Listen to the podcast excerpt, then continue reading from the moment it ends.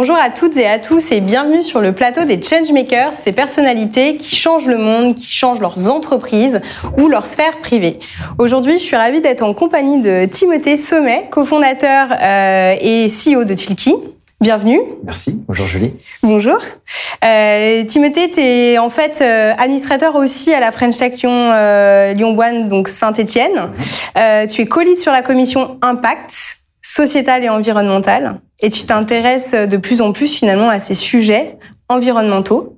Donc je suis ravie que tu sois parmi nous parce que j'ai vu que tu as des prises de position euh, finalement sur euh, sur l'impact mhm. euh, et que tu as euh, beaucoup évolué sur sur ta pensée par rapport à ces sujets.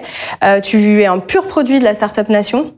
Euh, tu as grandi, tu as fondé une start-up, vous avez levé des fonds, vous avez beaucoup évolué euh, euh, vraiment comme, on, comme on le voit aujourd'hui dans, cette mouvance de la start-up nation. Et pourtant, tu as une prise de conscience qui fait que tu as complètement fait évoluer ta pensée. J'aimerais que tu nous parles un petit peu de, ça. Alors effectivement, oui, pur produit start-up, tu l'as dit. On a créé euh, Tilki en 2013 avec Sylvain, euh, en, plein dans cette dynamique euh, startup, startup nation, ce qui nous a amené à lever des, fonds plusieurs fois.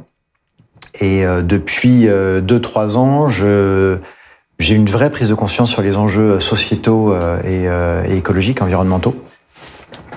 et ça, m'amène effectivement à, venir interroger un petit peu ce phénomène qui continue sur le sur l'esprit startup. Alors là, c'est les licornes maintenant qui, euh, qui, qui, qui, sont le buzzword. Euh, et, mon point est de dire aujourd'hui, euh, le numérique, euh, en particulier euh, startup, on pense souvent au numérique, ça reste un outil. Et attention euh, à, à, utiliser cet outil à bon escient.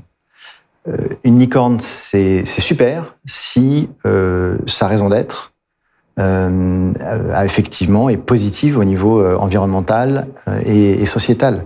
Sinon, vu les enjeux auxquels on a à faire face, c'est de la perte de temps, de capitaux, d'énergie. Euh, et donc, c'est même pas dommage, c'est euh, la limite du, du criminel aujourd'hui de, de, de, mettre des milliards dans des projets euh, qui vont devenir caduques dans 2, 3, 5, 10 ans et qui ne servent pas à, à améliorer le vivant. Euh, finalement, tu accompagnes pas mal d'entreprises, tu vois beaucoup de projets passer au travers de la French Tech. Mmh. Euh, Qu'est-ce que tu conseilles à tous ces entrepreneurs qui se lancent, qui veulent lever des fonds, qui montent des projets euh, Qu'est-ce que tu leur dis en fait par rapport à ces enjeux euh, climatiques, environnementaux euh? Alors déjà, il y a une partie d'évangélisation. Ce que je viens de dire, c'est pas encore naturel. Euh, il y a une bonne partie d'entrepreneurs que je rencontre, euh, que ce soit des très jeunes, j'interviens euh, même en lycée, ou en accompagnement d'entrepreneurs qui démarrent leur projet et en, en, en entrepreneurs un peu plus aguerris, ils sont pas encore déjà au fait des sujets, de, du problème et des ordres de grandeur. Donc déjà, il y a, il y a une partie d'évangélisation. Voilà, j'essaie d'expliquer de, quoi on parle, à quoi on est en train de faire face. Euh, ensuite, assez rapidement, moi, je les interroge sur leur raison d'être, la raison d'être de leur projet. Est-ce que mon projet est en faveur du vivant? Si mon projet entrepreneurial permet d'améliorer le vivant, effectivement, c'est super chose et je les encourage. Mmh. Si mon projet n'a pas cet objectif-là, à l'inverse, je les encourage à s'interroger fortement. Et après, de façon très concrète, et c'est ce qu'on essaie de, de, faire dans la, dans la commission aussi, parce que voilà, cette prise de conscience prend du temps. Euh, ben, on va inviter nos, nos pairs à, euh, à, par exemple, euh, identifier au sein de leur, euh, leur organisation, de leurs entreprises, euh, quelqu'un qui est déjà garant de ces sujets-là. Alors le, le, terme à la mode maintenant, c'est Chief Impact Officer. Mmh. J'ai oui. ça récemment. euh, mais c'est déjà un tout premier pas pour des gens qui sont pas encore totalement convaincus. c'est de nommer quelqu'un qui voit au chapitre, mmh. d'accord, qui soit un C-level justement, euh, et qui puisse euh, s'assurer que l'entreprise, le projet d'entreprise, la raison d'être, aille dans le bon sens. Donc effectivement, ce sont des étapes. Euh, Est-ce que tu penses qu'il faut aller plus loin, c'est-à-dire euh, ne pas du tout euh, monter de business, encourager à ne pas investir dans des business qui euh, euh, finalement ne, vont avoir un impact négatif ou même ne serait-ce un impact neutre, mais pas positif sur notre environnement? Qu'est-ce que tu en penses? À 100 Absolument. Et, et d'ailleurs, les, les, très gros, s'ils ne trompent pas, les, les, assureurs, par exemple, ont complètement orienté euh, leur position. Un, monde à 2 degrés de, de plus n'est pas assurable. C'est pas de moi. Hein. Mm. L'ensemble des assureurs sont d'accord maintenant sur ce sujet-là. Ils ont une bonne majorité des capitaux, euh, voilà, donc ils, ils, axent maintenant leur stratégie sur des projets euh, qui, qui, vont être résilients. Mm. C'est ça le vrai sujet, c'est que un business qui, sur lequel je prends pas en compte les enjeux euh, écologiques et sociétaux qui sont à venir dans les 15 prochaines années, il va disparaître. Donc, euh, bien sûr qu'aujourd'hui, euh, la, question du financement se pose et, on doit financer des projets qui, encore une fois, permettent de favoriser le vivant.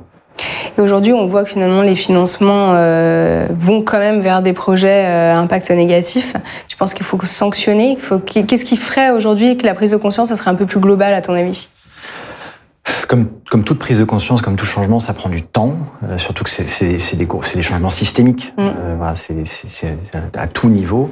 Donc c'est logique que ça prenne un, peu de temps et on va dans le bon sens. On le voit, euh, euh on voit d'abord qu'il y a de plus en plus de fonds qui se, qui se tournent exclusivement sur ces sujets-là. Mm. On voit que euh, le ventre mou des fonds d'investissement aussi se sont saisis de ces sujets-là parce qu'il y a des législations qui leur imposent de le faire, mais aussi parce qu'ils ont compris qu'il y a un vrai sujet de résilience. Donc on, est en mouvement, euh, et je pense qu'après c'est notre responsabilité à tous, euh, entrepreneurs, euh, bah, de monter des business qui mm. seront résilients, et puis financeurs, de s'assurer que les fonds aillent au bon endroit et à titre personnel aussi. Et justement, euh, je pense que là-dessus, tu as quelques exemples à donner. Si on veut changer son monde ou changer les entreprises, il faut peut-être aussi commencer à se changer soi-même finalement. Qu'est-ce que tu as fait toi euh, pour te mettre dans cette mouvance aussi et être finalement euh, en accord avec tes convictions? Bah, après avoir enfin, une grosse phase de, montée en compétence, de, de, compréhension du problème, euh, j'ai identifié les endroits dans lesquels euh, j'avais euh, à la fois le plus d'émissions carbone, c'est ça quand même l'indicateur, mmh. et où c'était aussi, enfin où j'avais le meilleur ROI. donc dans les exemples très concrets, j'ai enlevé mon épargne de ma banque classique qui finance des projets qui vont pas dans le bon sens. Ouais. Donc pour les mettre dans des banques euh, avec, euh, enfin qui vont financer des projets solidaires ou, euh, mm.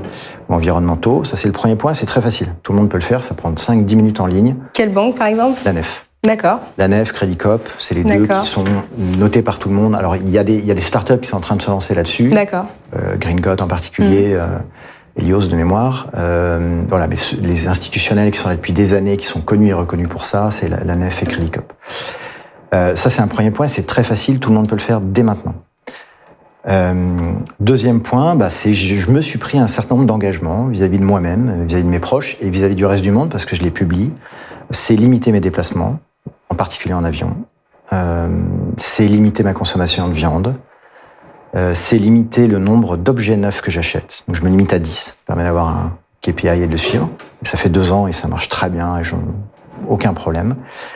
Et très récemment, euh, je me suis aussi engagé à limiter mon salaire. Euh, pourquoi? Euh, Il y a deux sujets. Il y a, il y a un sujet toujours écologique. Si, on, si on ferme un petit peu le robinet, là, je me limite de partout. bah, il faut aussi limiter le robinet d'en haut parce que sinon, je vais d'une part augmenter mon ma taille de d'épargne, ce qui n'a aucun mmh. sens. Mmh. Puis, bah, je serais plus tenté finalement de consommer. Et puis, il y a un sujet aussi de, de justice sociale.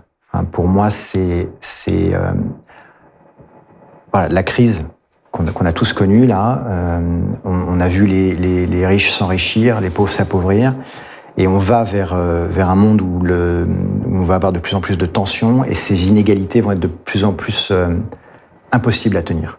Donc, ouais. Pour moi, c'est important qu'on reste dans des choses euh, logiques, cohérentes, rationnelles, bon père de, de famille, ouais. bon sens paysan.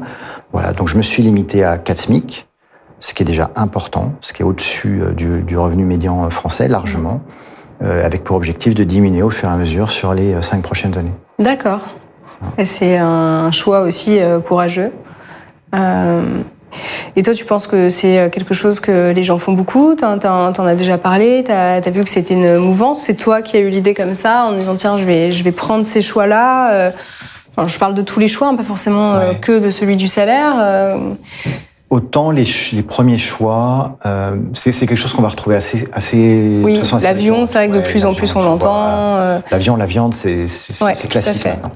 Les objets neufs, déjà, j'ai jeté un premier pavé dans la mare il y a deux ans et j'ai eu beaucoup de réactions positives. Mm. Vraiment. Euh, voilà. Surtout que c'est facile d'acheter d'occasion aussi, ou de louer, ou de se prêter les choses. Absolument. et, tous ces petits gestes, en fait, c'est pour ça que je parle vraiment de ROI.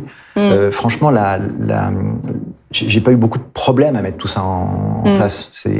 Et il y a un vrai sujet justement de changement de culture. frustré, tu t'es dit en fait c'est normal et jamais. Et c'est ça que j'essaie d'expliquer à, mes, à mes copains ou plus généralement, euh, c'est qu'on a des on a des images, on a des schémas de l'ancien monde. Euh, de, de, critères de réussite qui sont liés au fric, euh, de, qui sont liés aussi du coup à, l'image, enfin les signes extérieurs de richesse. Euh, j'ai une grosse maison, une grosse voiture, et je mm. fais des voyages à l'étranger il faut qu'on change de culture. Ça, ça, ça, appartient à l'ancien monde. Euh, maintenant, quels sont euh, nos critères de réussite? Quel impact positif je peux mener? Et quel signe extérieur d'impact, finalement, je, je, je, peux montrer? Et ça revient à ce que tu disais au début de cette interview, quand tu parlais de rôle modèle. Finalement, l'entrepreneur à succès euh, d'avant n'est plus celui d'aujourd'hui. Euh, depuis que tu commences à prendre des décisions comme ça, que tu, pour toi-même, pour ton entreprise, euh, que tu en parles ouvertement sur les réseaux, euh, quelle réaction ça provoque chez les gens? Est-ce que tu vois qu'il y, y, a un mouvement qui se crée, qu'on te suit, qu'on se dit bah oui, pourquoi pas moi Que les gens essayent aussi de mettre des choses en place et que finalement ce, ce euh, avoir un peu ce rôle modèle là, c'est utile et, et ça aide à cette transformation? Oui. Et je le vois clairement. Donc, par exemple, sur les objets neufs, ça a été, ça a été un vrai, un vrai sujet. Et là, on m'en parle euh, dans mon entourage et, de façon plus large. Et j'ai euh, un certain nombre de, de, personnes qui me recontactaient en me disant je, maintenant je le fais. Euh, effectivement, ça marche très bien. Et mm. j'ai pas de frustration. Et, voilà. et oui, donc je, je, je, je pense pas être un rôle modèle et c'est pas ce que je souhaite. Néanmoins, il faut qu'il voilà, il faut qu'on ait un vrai changement de culture. Excellent. Euh, bah, je te remercie déjà pour tous ces conseils et je voudrais euh, bah, te poser une dernière question, c'est sur, euh, sur ton actu un petit peu. Euh, quelles sont les prochaines étapes pour toi maintenant que tu as mis toutes ces choses en place bah, L'un des derniers points que je suis en train de, de, mettre en place pour être totalement en phase avec, avec tout ce que je viens de dire, mmh. bah, c'est aussi d'avoir une activité professionnelle qui me permette d'avoir une action et un impact environnemental sociétal très positif. Euh, et du coup, dans ce cadre-là, je suis en train de, de, céder mon entreprise pour pouvoir passer sur un autre projet qui, euh, qui aura encore plus d'impact. Bah, félicitations pour euh, ces changements. Merci. Très inspirant certainement pour toutes les personnes qui nous écoutent et qui, je l'espère, vont aussi prendre conscience que bah, donner du sens à ses actions au travers de son travail, de sa vie personnelle, c'est tout à fait possible et que c'est même indispensable aujourd'hui. Bien d'accord. Merci à tous et à toutes de nous avoir écoutés sur cette interview de Changemakers. Et si vous souhaitez découvrir d'autres personnalités, je vous invite à nous retrouver sur notre chaîne YouTube freelance.com ou en podcast. À bientôt.